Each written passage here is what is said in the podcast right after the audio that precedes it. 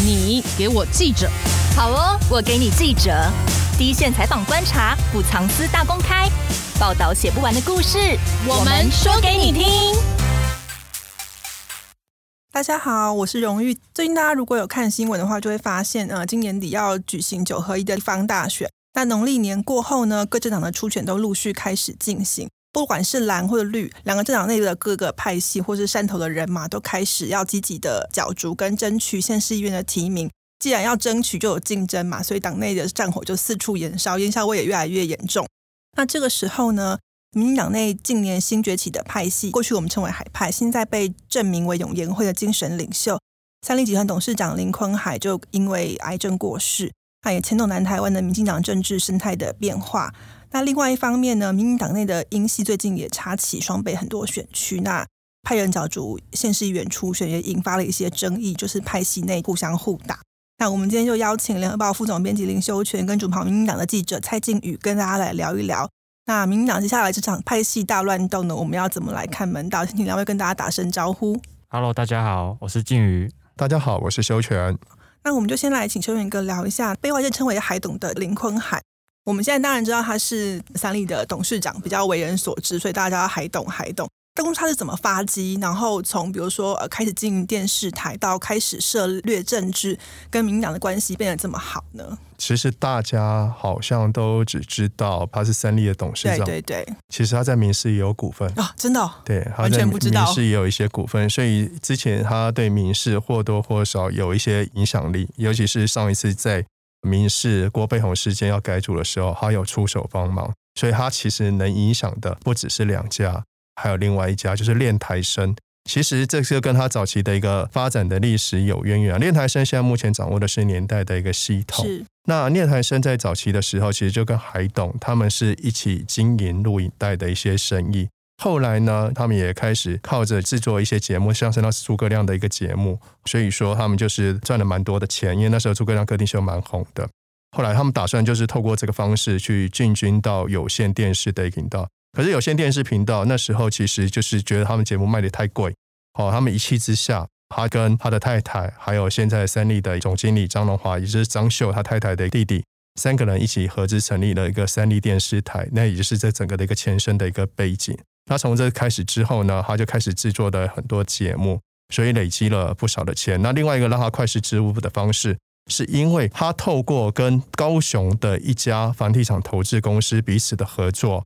同时他也找来练台生入股，等于说三个人就开始就是有三家公司，好，包括说他们之间的关系就开始在高雄那边攻城略地，太快速的一个精准投资，然后累积了不少的一个身家。等于说，他一来就是有很大的一个资金来源，二来他本身有媒体机关，所以他的影响力可想而知。那我们再看一下海董这个人，其实他对政治来讲的话，就有一定程度的一个兴趣。那时候三立电视台刚成立的时候，他们就有一个初步的一个分工，比如说张荣华他们现在的总经理就是负责影剧还有行销的这一块，但是有关于政治评论的一个节目来讲的话，全部都是掌握在海董自己的手上。那其实海董可能大家还有比较不知道的一面，大家觉得他跟民进党关系比较深，其实他早期是国民党员，国民党那时候有所谓的民众服务社哦，对的一个理事长，他还在曾经在里面，等于说地方上对对对对，但是呃头人这样子，对，所以说你可以知道说他对于政治这一块其实是非常热衷的。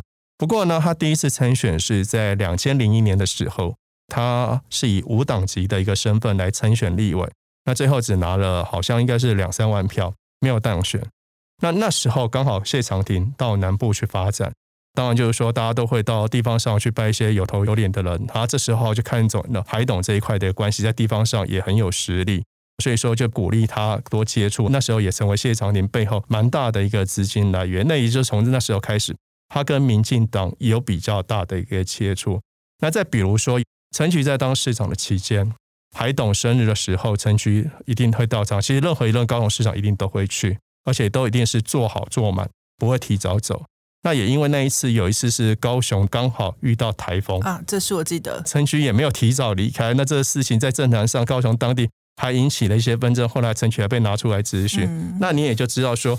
海董在整个地方派系上面的一个影响力。但其实他真正跟民进党这边挂钩越来越深的一个情况，应该是差不多是二零一六年那时候开始。那、嗯、那时候有几个背景，第一个背景是说，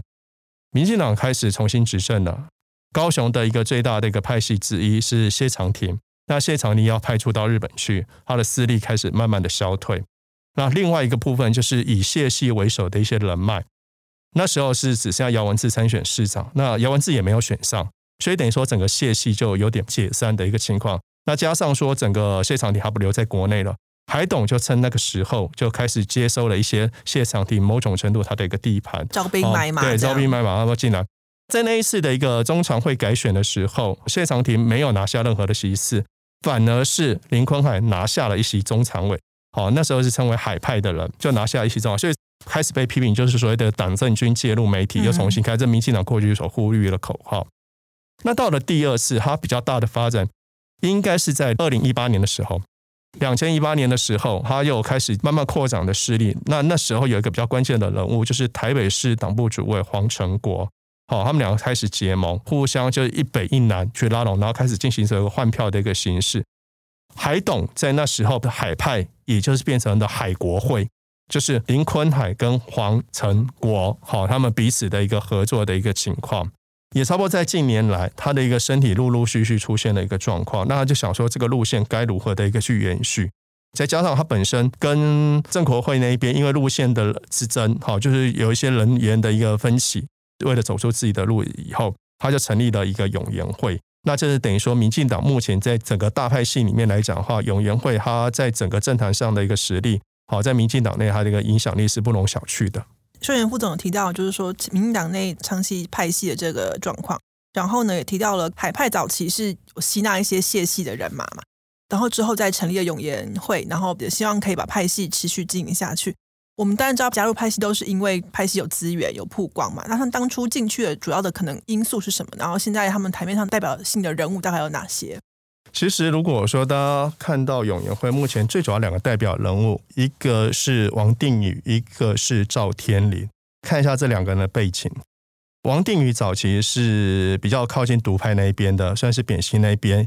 被比较视为所谓的一边一国连线的，那后来他是因为常常上三立电视台政论性的一个节目，好，那因为他的一个发言跟独派立场也比较相近，也敢冲敢言，那渐渐的就被海董那边看上了，就吸纳成为门下的一名大将。那赵天麟这个人，他本身是属于谢长廷谢系的人马，那谢系的人马就是谢长廷走了之后呢，等于是跟林坤海那边来讲，他就是政治上面比较一个合作，还有包括说其他派系的成员。比如说，曾经跟林坤海传出绯闻的颜小金，他是属于新潮流的，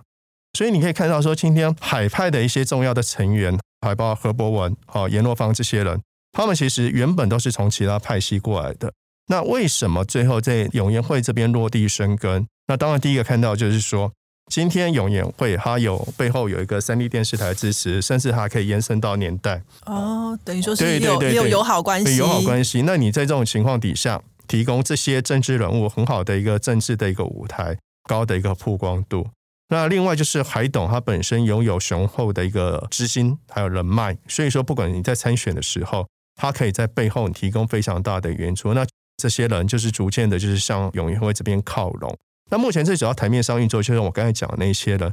永延会其实有七人角色小组，我漏讲了一个人，还有另外可能叫做颜若芳。那为什么要特别提到这个人？那因为颜若芳在去年的时候曾经跟王定宇传出一些绯闻，是好，虽然说双双否认，可是也因为这样子重创了王定宇的一个形象，还有颜若芳原本是在民进党里面当发言人，那后两个都双双低调化，那也就是在这种情况。他们在永延会里面的一个影响力，就是慢慢的转趋低调，都变成台面上是以赵天麟为主。那加上赵天麟现在是高雄市党部主委，那这边可以再去提一下的，就是大家以为说以前的一个高雄的南霸天就是陈菊啊，可是，在上一次的县市党部主委的时候，陈菊局系的人马跟赵天麟两个对决，对决，结果后来是赵天麟选赢了。整个南部的一个地盘基本上已经变成是永延会的一个大本营，所以说在这种情况底下，赵天麟目前算是他们台面上比较主要活跃性的一个政治人物。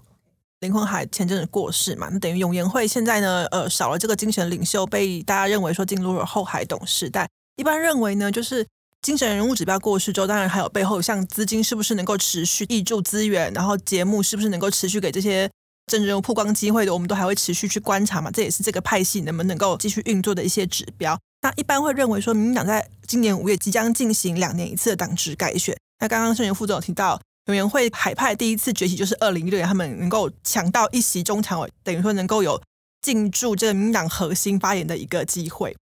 接下来五月的这次改选也是一个指标。永延会的派系力量是不是可以存续？我想大家都在观察。那除了改选之外，目前正在进行的各县市的议员初选呢，永延会有不少议员，他们开始也面临其他派系的挑战。那想要请晋宇大概跟我们分享一下，说像现在目前台面上永延会它的有没有一些势力变化的指标？是不是有一些，比如说县市议员他们面临挑战，其他派系也是来势汹汹呢？永延会在未来的发展的这种指标啊，其实民进党内他们是把它分成两关来看。第一关的话，就是说在五月的时候，马上就要先遇到了党职的改选。那这个党职的改选又分成了两个层次。第一个就是永延会本身在民进党内可以获得多少的党代表、中执委，那进而就会选出中常委。因为永延会在上一次二零一八年的党职选举的时候，他们其实本来就想要走一个扩张的路线。但是他们扩张是有点算票的失误，所以最后是没有扩张成功，还是维持一席的中常委。所以这一次他们原本的规划中，他们是信誓旦旦的是说要再扩张为两席，就是继续朝这个目标来做前进。但是因为海董走了的这个原因，也造成了一个变数啊。所以其实他们里面也在评估说，我们的目标是不是要来做一点调下修，做一点调整呢？其实永延会本身，他们是认为说，他们整个的运作是财务独立，人才也独立啊，所以他们是认为说是不会因为海董的离开而有什么样的改变，等于说可以如常运作，不会因为就是海董过世就会发生一些变化这样子。对对对，其实呢，他们自己在看，他们自己在对外的讲，当然都是这样讲，但是民进党的其他派系其实就是看法跟他们是有点不太一样的。海派他们自己里面的一个最大的看法，我们去问的时候啊，那既然像你们说的说海董走了不会有什么样的影响，那你们认为说未来的挑战在什么地方？那他们其实也不会演的说，其实财务独立这一块是需要努力的，因为我们知道说派系最大的一个用途其实是它可以有很多的资源啊，不管是人脉、财务这方面，甚至是像海董这边还有三立新闻的媒体曝光，曝光对，都非常的重要。所以其实像海派，像少了海董之后，他们的路线上面未来的这些资源还能不能进得来，其实是一个非常大的取决点。所以第一个层次就是党公职的选举，他们海派能够在党职选举拿到什么样的成绩，其实是第一个检视点。那我们刚才说到说，其实这个第一个层次五月的党职改选是有两个小部分，第二个部分其实是赵天麟他自己的高雄市党部主委啊。因为上一次其实这个是有竞争的，因为很多民进党的区域是同额，就基本上是没有人跟你竞争的。像何伯文那时候就没有特别竞争嘛，等于说算是大家瞧好了，就是一个形式过这样子。是，所以在高雄这边啊，赵天麟他的连任也被外界视为是一种指标啊。因为市党部主委其实对于议员未来的提名上啊，其实是拥有一些建请权的，所以其实大家也在看说。赵天麟他能不能成功的连任？尤其是赵天麟这个指标，也是关系到了说海派在高雄的大本营这个根扎不扎得下来。从陈菊卸任之后，虽然陈其迈上来了，那陈其迈跟赵天麟海派这边是采取比较结盟式的，但是菊系这边在高雄的力量也还是非常的强大。像现在台面上啊，高雄有八个立委。被外界视为是新潮流局系的，也还有六个立委啊，所以其实他们的力量在高雄也都还是有的。那在今年五月的党职改选中，会不会再推人出来跟赵天麟做竞争呢？这个也是一个观察的点啊。那第二个部分的话，就是年底的议员了，因为议员的这部分是比较远的。其实大家在看说海派如果第一关都没有过的话，就没有这个第二关的问题了。第一关党职改选如果选的就二二六六的啊。那这样子，后面的议员可能也是看绿了，这是很直接联动的影响。那如果说第一关的成绩还可以呢，甚至说维持了现在的一席的常委这样子的实力，那议员能不能够继续的扩张，就是一个外界的重点观察指标啊。我们有几个比较内行看门道的角度，就是党公职的改选，跟接下来还有赵天麟的位置，他是不是可以保住他的高雄市党部主委，还有后面的这个县市议员的部分。刚刚谈到就是县市议员的初选嘛，我们也提到永联会的起落会其实会牵动南台湾绿营的生态。那我们稍微再把战场拉回到北部，开场的时候我们有提到蓝绿现在都在各自进行县市议员可能初选的布局。最近民党内英系他在双北呢提名很多个议员的参选人，然后因为被起底，有一些可能像统派的背景的争议嘛，那战火就变成说英系的立委或者是其他民代都会积极出来帮自己的这些参选人护航。那甚至英系的立委管碧玲还喊出说，很担心二零零七年的这个十一扣的党内恶斗事件再现，变成十一扣二点零，就是希望党内不要陷入这个恶斗。那可能比较年轻的听众可能就比较不熟悉这个十一扣事件，那想要请秀瑄大概谈一下，说二零零七年这个十一扣有点像清党运动的背景大概是什么？呃，十一扣这个东西或许有些人比较陌生，但是那时候。除了十一扣以外，让人更印象深刻的一个名词叫做“中国情”。这个呢，指的就是萧美琴。萧美琴本身是一个独派意识非常浓厚的人，可是她那时候被称之为“中国情”，那你就知道说，在民进党内来讲话，是引起非常大的一个纷争。回顾一下当时的一个历史好了，当时历史应该是在两千零七年的时候，处于民进党立委初选的一个阶段。然后那时候很多人都跳出来参选，可是，在前面我们必须先回顾一下，两千零六年的时候，国内发生了几个比较大的事件。第一个就是陈水扁贪污案慢慢被揭露了出来，然后在两千零六年的差不多十月、十一月的时候，有所谓的红三军的一个倒扁的倒扁的一个形式。那党内当然也有很多检讨的声浪出来。然后那时候最主要发生的一个人，大多属于新潮流。比如说像李文忠，比如说像林卓瑄，那时候还分得辞了立委，然后还有包括段宜康、好沈富雄这一些人，好，尤其沈富雄在那时候两千零四年选举的时候，还曾经为了陈友豪的事件跟那个吴淑珍那边闹得很不愉快，就是到底有没有收陈友豪的钱？的钱对，那这些人哈，就是当初在检讨民进党的这些声浪。在两千零七年初选的时候，就遭遇到一个非常大的阻力。哦，因为那时候一个南部的一个电视台叫台湾人电视台，他就直接点名有十一个人，那就是我刚才提到的李文忠、林卓水、段宜康、沈发慧、郑运鹏、罗文佳这些人，林林总总就是十一个人。就讲说这十一个人基本上是民进党发展上面的毒瘤，类似诸如此类，用语非常苛刻。那也就是因为这样，他就呼吁说，绿云的支持者不要去支持这一些人。那因为那时候民进党党内的一个初选的机制是这样子的：我透过党员投票是一部分，那另外一部分就是所谓的一个民调的方式。这些人因为炮口朝内，他们就认为说，你炮口朝内的时候，在媒体上面获得争取到比较大的版面，那对于你民调上面是有帮助的。那因此，台湾人电视台就针对这十一个人提出所谓反浮选的一个情况。可是十一扣的这个名词，其实并不是那个电视台讲的，是沈富雄所提出来的。沈富雄就是说，我我们自己被列为十一扣，哦，就是这自称是十一扣，对，所以说十一扣这个名词就让大家印象比较深明。其实那几个人并没有包含肖美琴。那后来两个人被列入里面的一个是肖美琴，好，因为肖美琴跟新系比较接近，那当然这是涉及到所谓的派系之争。肖美琴那时候是被列在所谓不分区的一个名单里面。好，那也因为这次事情，他被跌出了安全名单之外。那另外一个被列入的人是范训律，范训那时候是教育部次，他也没有要选举，然后也是因为不分区的一个名单的缘故，也被列了进来。是因为他先生叫张富忠，那张富忠是那时候倒扁大将之一，所以也被列了进来。那从那时候的十一扣变成十三扣，严格来讲的话，哈。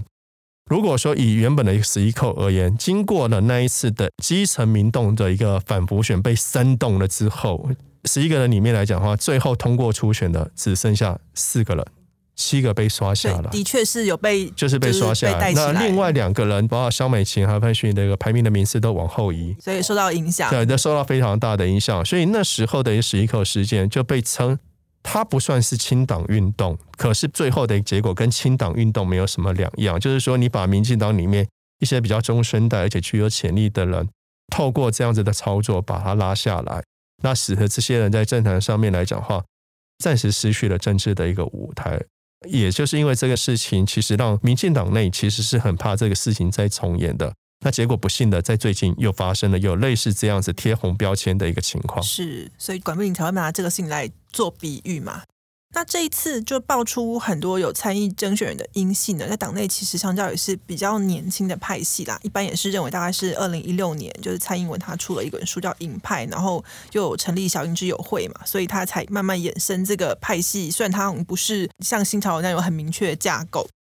过去英系其实，在党内大概我们会觉得说，他跟永延会或正国会算是保持比较友好的关系，但这次县市议员初选，其实可以看得出来，英系他们也是。派系都是一样，因为要生存，他们都要努力去扩张自己的提名势力嘛。就是在很多的选区，比如说英系要选的，在新北大新店文山区的这个黄陵，那同选区要竞争的就正国会的张明佑。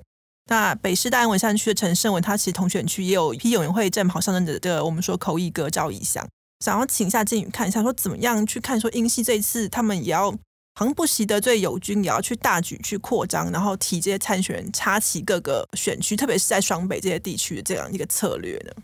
我们知道说派系之间，鹰派他们本来就是从蔡英文二零一六年出版的这本书了之后才比较开始的。那他的关系，过去海派跟英系其实都被视为是英派一环，那他们跟正国会是相对的友好的，所以其实跟英系最有渊源的，其实可以算起来是永延会和正国会。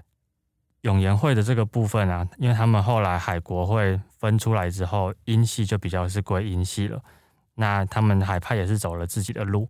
他们在这一次的议员之中呢，最主要的一个交锋的点，其实像刚才主持人有提到的是，像陈胜文跟赵怡翔这个部分。那我倒觉得说，在中和这边的议员，其实这一区更能够看出来说。海派跟英系之间的这种厮杀、爱恨情仇、爱恨情仇。对对对，因为这一区的情况是说，民进党是要提名三席，那目前是有一席是还蛮稳定的，另一席呢就是江志豪要来争取连任。那第三席的这个部分就还是比较没有一个很明确的人选。那在最近的时候，就有一个苏家全之前办公室的主任张嘉玲，他到了这一区来参选。那因为苏家全也是被视为是英系的人马，所以被视为说英系要来中和这边来做插旗，那这样势必就是点燃了英系跟海派之间的战火。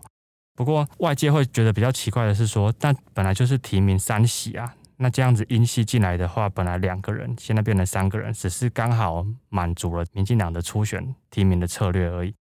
但是他们的争议点在于说，因为张志豪他之前其实是英系的。那他在最近的时候才转到了永延会去。那现在英系提名了一个人在这一区的话，那势必对张志豪而言，他是会有票源重叠的问题啊。尤其是说该区的立委是江永昌，他也是属于英系的。是江志豪上一次的参选能够有新人就当选的好成绩，其实外界认为说跟江永昌的力挺也是有很大的关系。那现在既然张嘉玲也是英系的人马。那江永昌势必他的资源也会分散到张嘉玲这边来。